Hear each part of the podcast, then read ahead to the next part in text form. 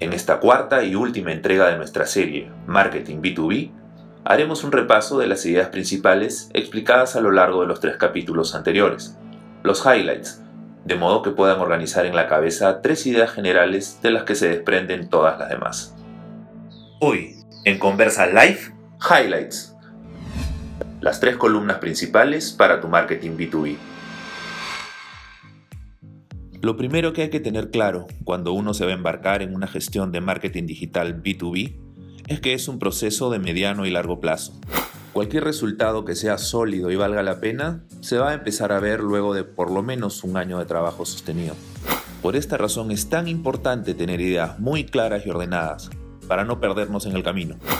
Entonces, empecemos a ordenarnos.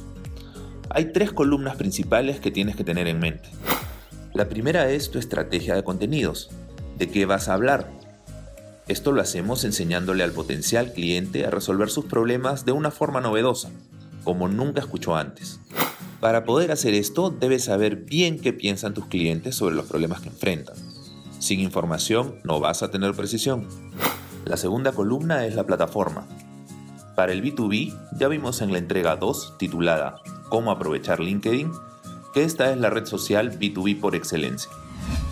91% de los contenidos que comparten los marqueteros de negocio a negocio van por LinkedIn. La tarea es utilizar esta plataforma diseñada especialmente para B2B y llenarla con nuestros contenidos. Si todavía no tienes claro de qué escribir en tus artículos de la plataforma, habla sobre los retos de tu industria, comparte tus lecciones aprendidas y cuenta experiencias memorables. Todo esto siempre enfocado en solucionar los problemas a tus clientes y de forma única, como nadie más lo soluciona. Finalmente, la tercera columna es la de la inversión publicitaria. Si quieres acelerar el alcance de ciertos resultados comerciales, puedes hacerlo invirtiendo en publicidad.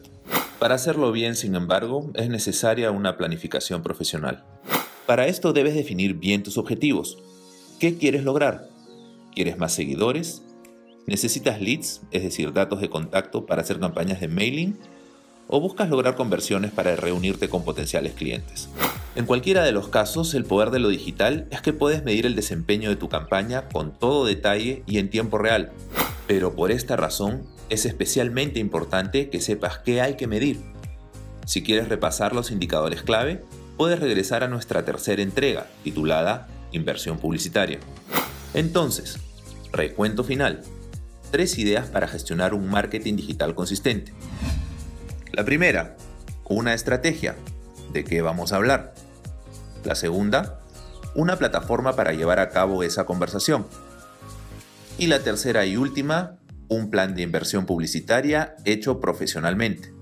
Estas tres columnas te permitirán diseñar una hoja de ruta consistente en el tiempo para lograr tus objetivos.